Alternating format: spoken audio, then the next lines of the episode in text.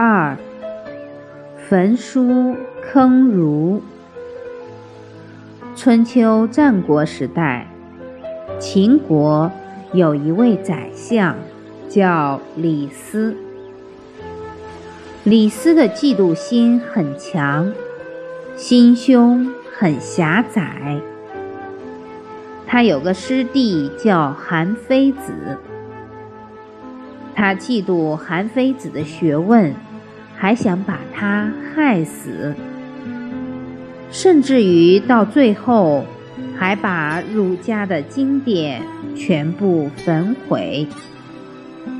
这就是历史上有名的焚书坑儒。他建议秦始皇把所有圣贤书都烧毁，如此一烧。致使多少人不能闻到圣贤教诲？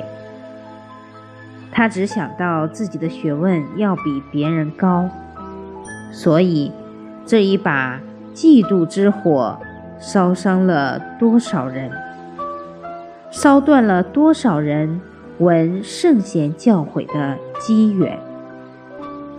正因为他的嫉妒心，他也没有好下场。他跟他的孩子都是被推到刑场腰斩而死，从腰部斩断。所以害人者到最后一定是害己，嫉妒之人一定也会招人嫉妒。